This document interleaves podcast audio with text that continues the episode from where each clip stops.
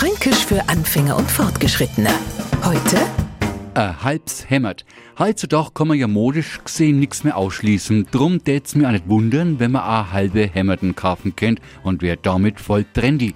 Wir Franken wissen aber längst, was mit einem halben Hämmert wirklich gemeint ist. Nämlich einer, der sich jetzt nicht unbedingt durch seine Bodybuilder-Figur an Eindruck verschafft. Im Gegenteil. Und wenn sie jetzt so ein Dürstbärstler auch nur wegen aufspielt und auf Willi wichtig macht, noch bringe man schnell auf den Buben der Tatsachen zurück. Geh mal du weg, du halbs Hämmert. Das halbe Hemd, lieber Neufranke, will nicht bedeuten, dass wir Hemden gerne in zwei Hälften teilen, sondern wir bezeichnen einen hageren, etwas zu schmächtig geratenen Franken mit halbs Hämmert. Fränkisch für Anfänger und Fortgeschrittene. Täglich auf Radio F. Und alle Folgen als Podcast auf podu.de.